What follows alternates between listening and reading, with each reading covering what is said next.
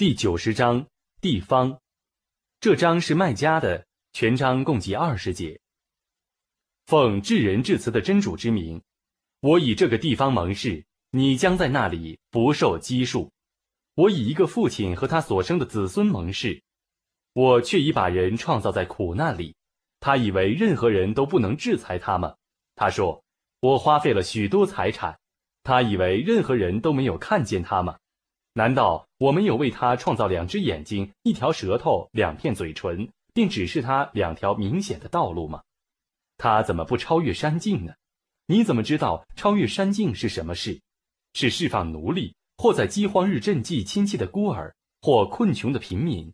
同时，他是一个信道而且行善，并且以坚忍相勉、以慈悯相助者。